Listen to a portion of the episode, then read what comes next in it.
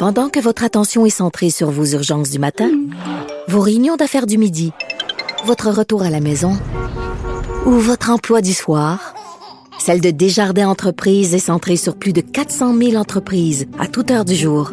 Grâce à notre connaissance des secteurs d'activité et à notre accompagnement spécialisé, nous aidons les entrepreneurs à relever chaque défi pour qu'ils puissent rester centrés sur ce qui compte, le développement de leur entreprise.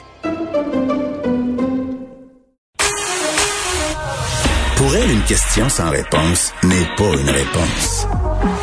Geneviève Peterson. Cube Radio. On est avec Nicole Gibault. Salut Nicole.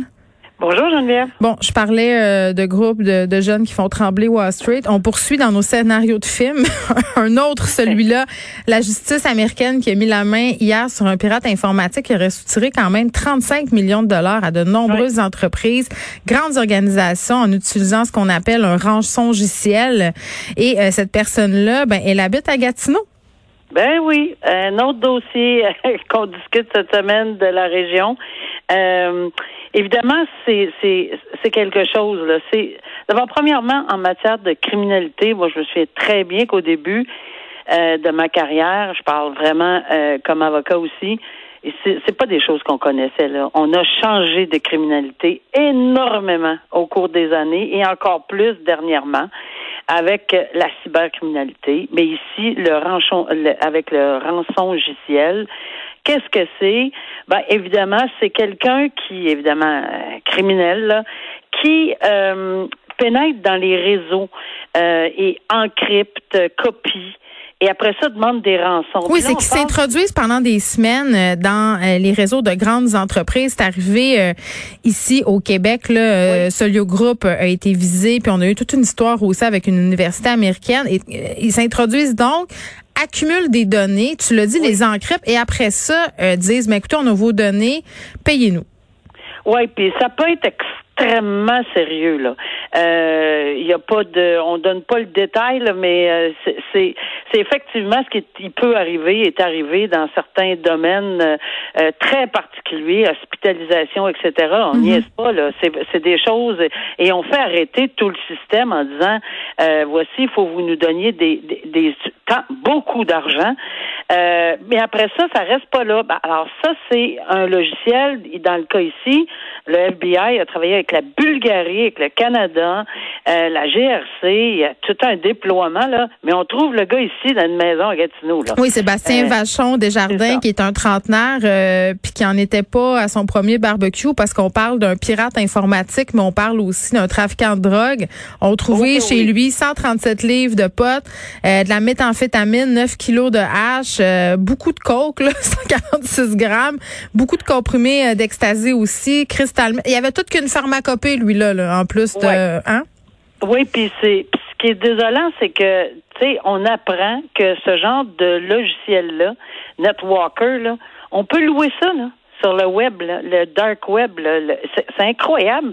On, euh, ces gens-là ont la capacité de détourner 35 millions, euh, d'empocher ça pour de façon complètement illégale, de toute évidence, euh, par rançonnage. Alors, c'est exactement la mm. même chose que kidnapper euh, un être humain, mais l'on kidnappe ben, pas la même chose, mais on kidnappe des données qui font un, un tort terrible. Alors mais c'est pas parce qu'il n'y a pas de sang que ça cause pas de tort. Puis en plus, ça peut compromettre, euh, dans certains cas, la sécurité nationale. Ben Geneviève, je te dirais que tu as mis le point sur euh, quelque chose d'important. C'est exactement. C'est pas parce qu'il n'y a pas de sang, mais les, les, et qu'il n'y a pas de, de, perte de vie, mais mm. les gens là sont tellement affectés psychologiquement, surtout les individus, les grosses compagnies.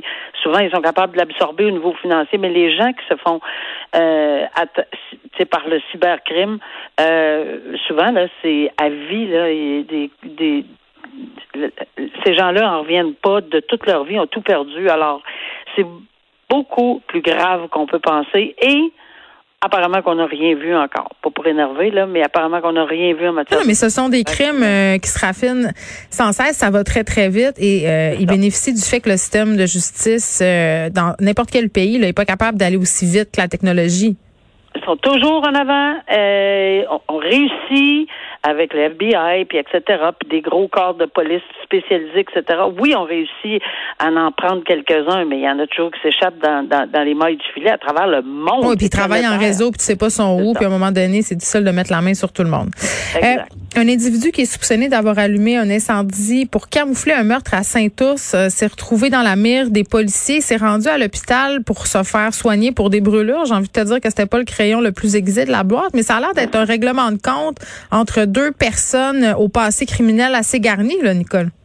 C'est possible que ça soit ça, puis d'où euh, l'importance ici de continuer l'enquête parce que ça commence ici. Bon, on parle là, en lien avec un meurtre, euh, possiblement qu'on va appeler pour le moment là, des accusations de meurtre au deuxième degré. Puis on se souvient, on parlait hier et on en a souvent parlé, meurtre au premier, il faut vraiment avoir un contexte, une planification, etc., des, de propos délibérés. Ici, est-ce que c'est quelqu'un qui s'est chicané dans un édifice, dans un immeuble, dans une maison, ça a très mal tourné, règlement de compte, euh, il n'avait pas planifié le tuer, mais il tue sur ce... Ben, je le sais pas, mais ça, a l'air d'être du camouflage parce que on a retrouvé le cadavre de la victime dans les décombres d'un incendie, mais en faisant leur enquête, euh, les enquêteurs se sont rendus compte que la victime, donc euh, Monsieur Bricou Tremblay, était décédé d'une mort violente avant l'incendie. Et voilà pourquoi c'est important qu'on continue l'enquête, parce que rien qui dit qu'on va rester. Euh, puis ça, c'est important aussi de le comprendre. Rien qui mhm. dit qu'on peut, on doit rester au meurtre au deuxième degré.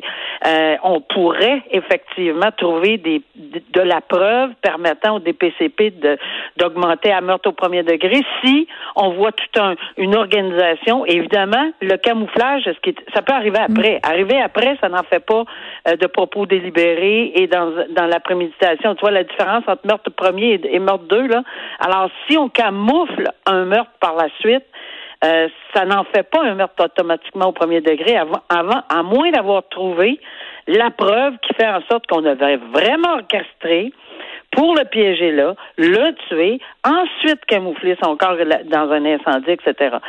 Alors là, c'est ce qui va être intéressant. Évidemment, il est tout à fait innocent jusqu'à preuve du contraire, mais on est en train de, de, de euh, Mais ça sent, ça sent le règlement de compte pour une histoire de drogue parce que dans, dans les deux cas, et dans le cas de Maxime Bugeaud qui est l'accusé et de la victime, euh, l'homme qui a péri euh, avant l'incendie, on a des, je disais, des dossiers criminels assez bien garnis là, puis c'est notamment pour des choses liées au trafic de stupéfiants.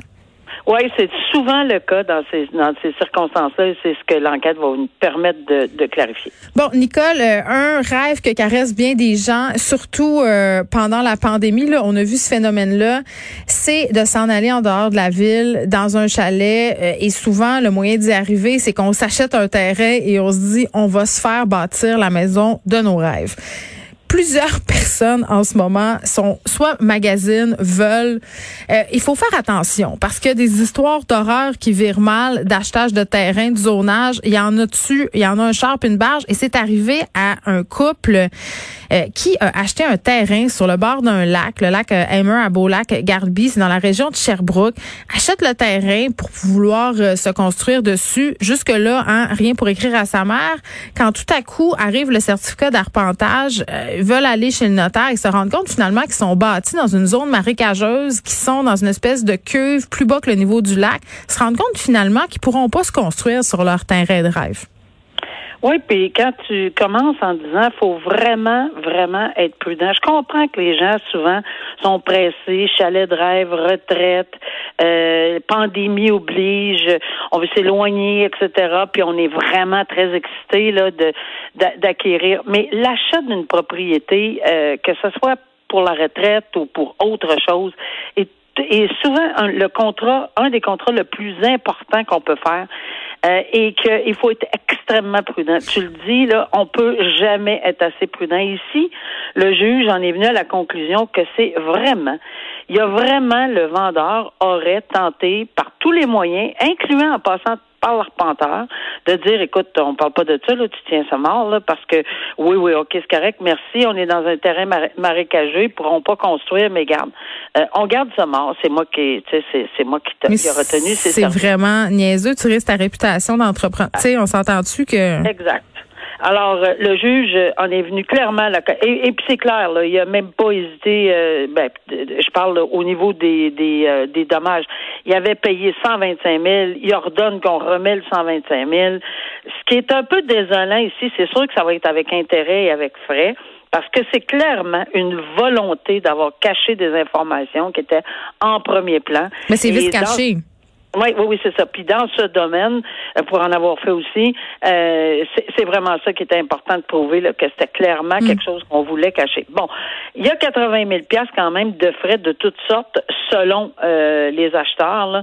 Ce qui est dommage, je ne sais pas si les frais d'avocat, etc. Souvent, quand, quand on gagne une cause, c'est on, on, on, dit avec dépend. Là, tu sais, je j'ai pas la décision devant moi, donc j'imagine que c'est le cas, mais il y a toujours des frais collatéraux. Ici, on parle de 80 000 dollars, apparemment de toutes sortes. C'est dommage parce que honnêtement, ces gens-là, non seulement ils ont attendu, je sais pas combien de temps pour une décision, peut-être que c'est quelques années, et, il y a aussi d'autres frais, c'est hmm. sûr.